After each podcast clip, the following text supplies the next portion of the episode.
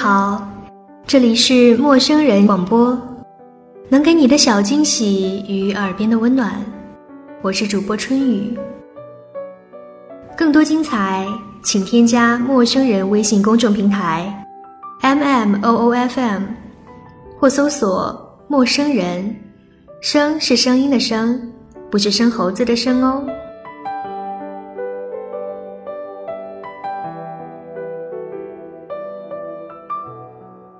我的老闺蜜告诉我，一个女人想要幸福，首先要遇到一个全心全意爱自己的男人。他要有一个强健硬朗的身体，还有一颗积极健康的心，愿意为你承受一切的苦难。然后，若你也坚定了，就要去勇敢的爱他。无论贫穷或是富贵，你都要对他不离不弃。最后，一个女人的幸福的根源，还是在于经济上的相对独立。要活得有地位，更要有自我。闺蜜，也叫做闺中密友。对于我们多数的女生来说，大家都有各自推心置腹、亲密无间的闺蜜，甚至是男闺蜜。毋庸置疑的是，闺蜜在我们的生命中扮演着非常非常重要的角色。家有一老，如有一宝。你有没有想过，也许有一天，你也能有一个能够跨过年龄界限的老闺蜜呢？今天分享给大家的是来自陌生人新浪微博的朋友傅嫣带来的老闺蜜，一起来听听他们的故事吧。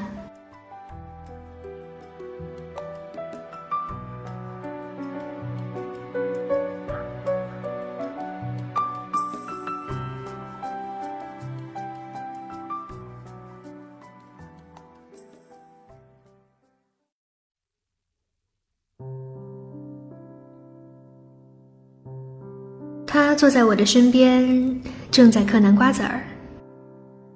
娴熟的速度显得那张苍皱的嘴巴特别的勤快。可是，今年他都七十岁了。他说他嘴巴好吃，不想吃饭，每天就想以水果和零食度日。于是每次出门，我都会带回一大堆的好吃的给他。本想讨他欢心，却不曾想到他还是个挑嘴子，一边吃还一边埋怨你乱花钱买些怪难吃的玩意儿回来。我不高兴了，有时候就会毫不留情的直接说他：“哎，有的吃你就吃吧，哪儿那么多废话呀？”他就是矫情。一天不作就难受的要死。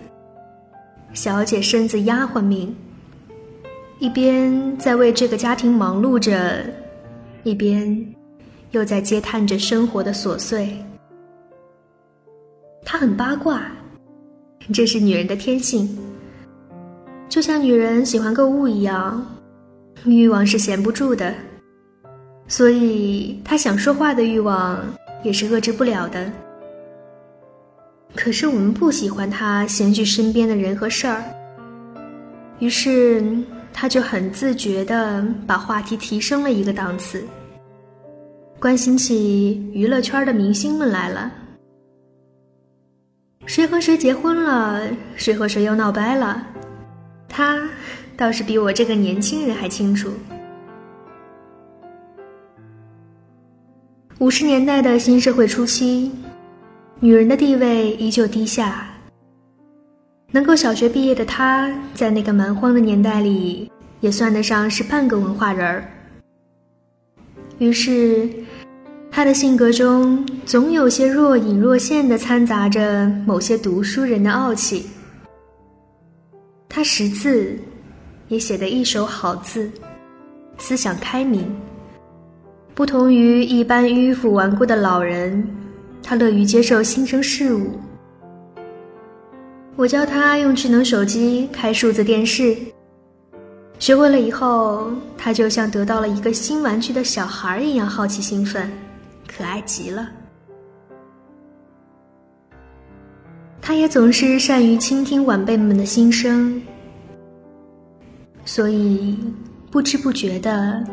她就成了我无话不谈的老闺蜜。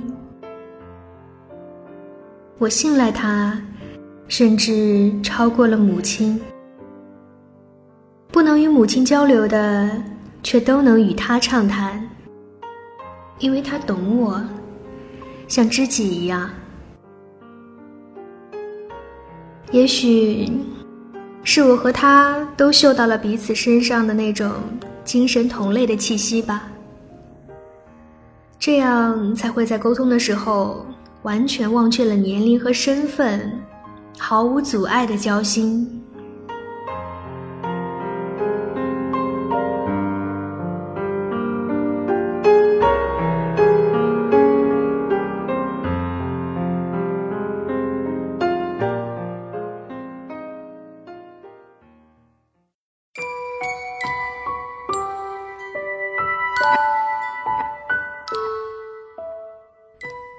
是这样，我还是有那么一段曾经强烈畏惧过他的岁月。我是家里出生的第一个小孩，也是长孙女。小时候，他对我要求特别严格，尤其是在学习上，从来不宠溺我，而且每天的任务必须按时完成，不得拖延。在他的监督下，我慢慢养成了好习惯，也促使了我在学习这件事情上格外懂事的自觉性，并且受益终生。那个时候，他盯得我很紧，只要我有一丝要沾染恶习的苗头，他立马就会用所有大人们教育小孩时都爱用的经典神器。伤皮不伤骨的竹枝条儿，来将我彻底制服。之所以这么多年我一直都学不会玩牌，是因为到现在为止，只要我一碰到纸牌，我的脑海里就会立即自动回放他当年用竹枝条追着我满世界跑的惊悚画面。这阴影，这辈子。怕是都抹不掉了。每次小伙伴们约我打牌，我都会提不起兴趣，甚至还有点排斥。即便拿起来了，也会反应特别迟钝。像如今我在娱乐活动这一块的拘谨和保守，恐怕都得归功于当年彪悍如猛虎的他呀。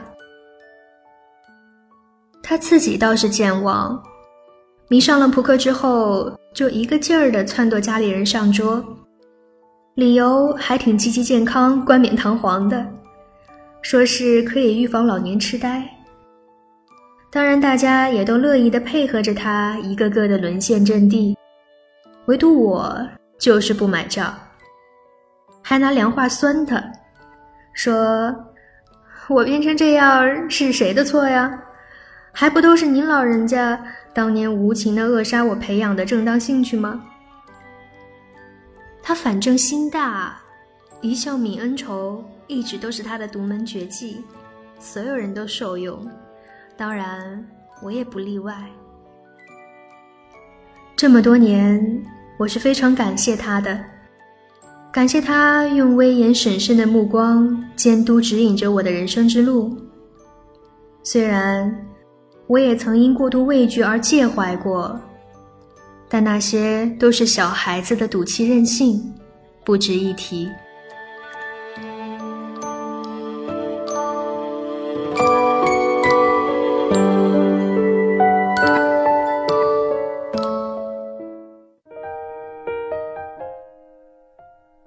他的个性刚烈的很，心里受不得半点委屈。当年的离家出走事件可没少把家里人急坏，尤其是当时还年幼的我，真是被他的叛逆举动吓了个半死。那会儿自己的凄惨处境让我至今都难以忘怀，这辈子恐怕也不会再有那么可怜的处境了。因为没能牢牢的看住他，我自己已经非常的自责了，还要承受亲人们的责骂，又担心他老人家孤身在外的人身安危。幸好，最后他还是平安的回来了。因为那个他在乎了一辈子的男人亲自去接了他，所以最后他还是原谅了他，选择回来了。即使他曾经对他大打出手过，即使他恨过他，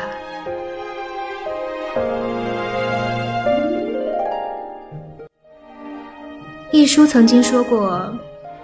一个女人对一个男人最彻底的爱慕，就是想为他生孩子。他为他生了三个孩子，又怎么会不爱他呢？记得我的大学老师曾经这样直白的跟我们剖析过夫妻关系。他说，一对夫妻生活到最后，就是互相憎恨对方。因为两个灵魂赤裸裸的生活在一起了大半辈子，早已经被对方身上暴露的肮脏的缺点磨光了最初的喜爱，剩下的只有万般的嫌恶。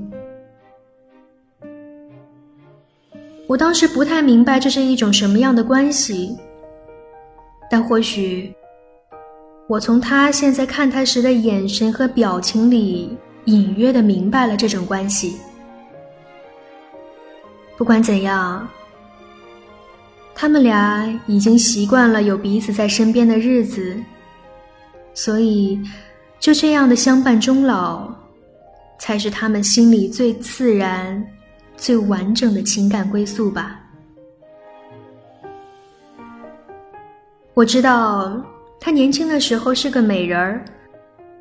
即使岁月无情，容颜沧桑，依旧掩盖不了她的娟秀美目。可惜的是，她没有能保留住一张年轻时的照片。据说，他原来的照片，在当年的盛怒之下，被他一把火全烧了。我也曾经一直追问他关于这段往事的缘由，但是他倔强的很。始终都不愿意透露只言片语，所以后来我也就不好再寻根细究了。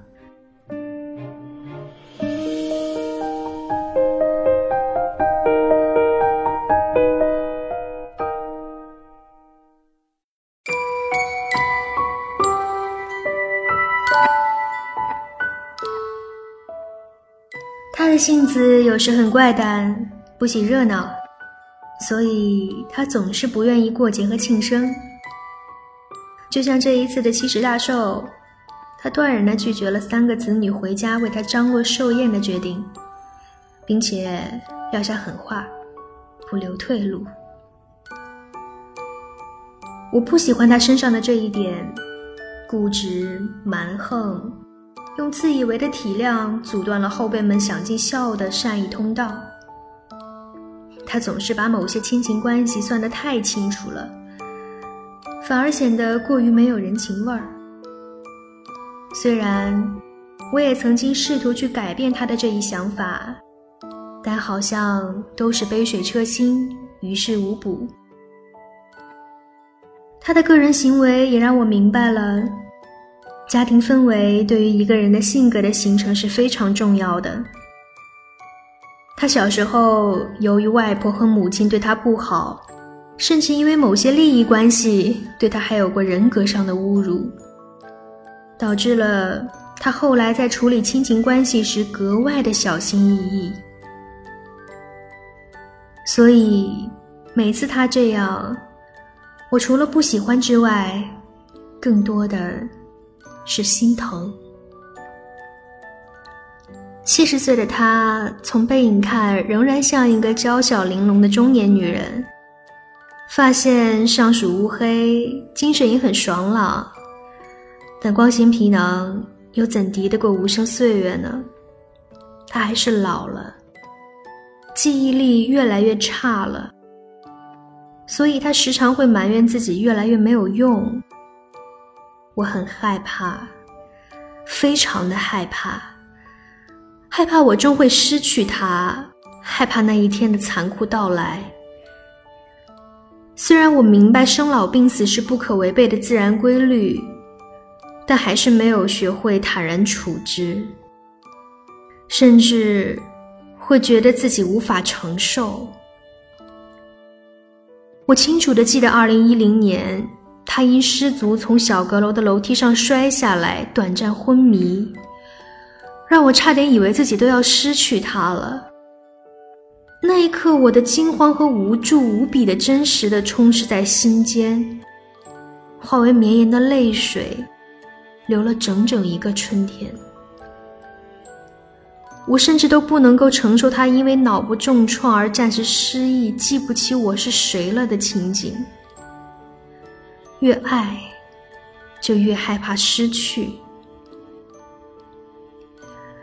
我知道，在他七十大寿这个喜庆的日子里，说到他未来的葬礼是非常晦气的，但我还是控制不住会想到这件悲伤的事情上来。有时候，我甚至会怀疑，直到他葬礼的那一天，我会不会因为过度心痛的哭泣而一次次的昏厥呢？然后。在他入土为安之后，仍沉浸在悲伤之中，久久无法自拔呢。虽然他也常开玩笑说，他的葬礼不需要太仪式了，也不需要后人为他哭得呼天抢地。人死了，不就入土为安那么简单吗？何必那么繁杂，弄得所有人都累？甚至说，以后的清明节也不需要子孙后代的祭拜，不受香火的熏蚀，不借鲜花的妆染，就让他安安静静的躺在那一丛荒草堆下，不必有任何的人与物，在光阴的流逝中，将冰冷的尸骸渐渐地融为满山的黄土，为烟。如尘，似风，最后消失无踪。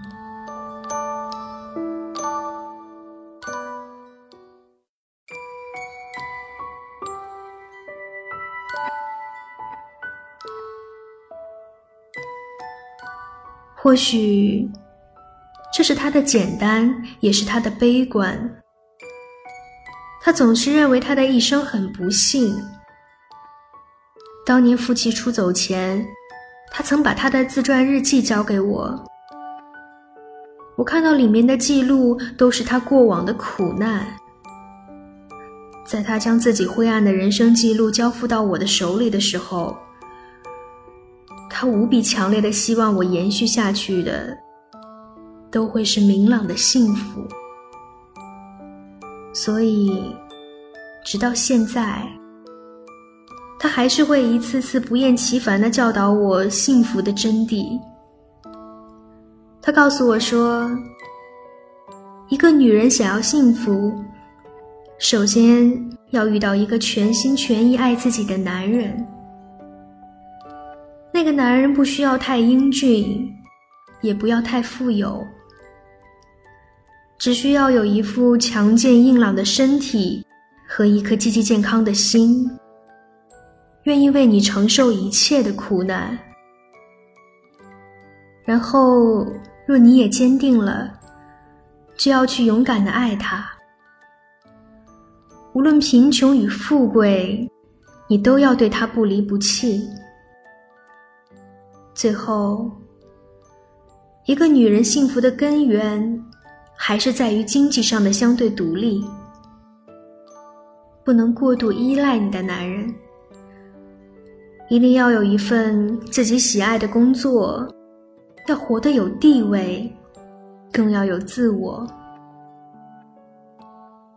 其实，每次他跟我说这些的时候，我都好想告诉他：“你也很幸福啊，你思想独立，精神明朗。”对生活有自己独到的见解，而且你战胜过那么多的苦难，你恨过，也爱过，一辈子过得很充盈。我相信，也有很多人在绵延漫长的岁月里，在或明或暗的地方，曾深深的爱着你，或者。爱过你，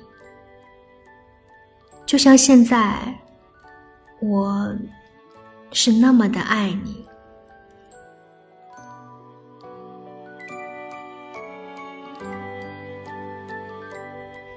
生日快乐，我的老闺蜜，我这一生最挚爱的女人，我的祖母，我爱你。愿你福寿绵延，安享晚年。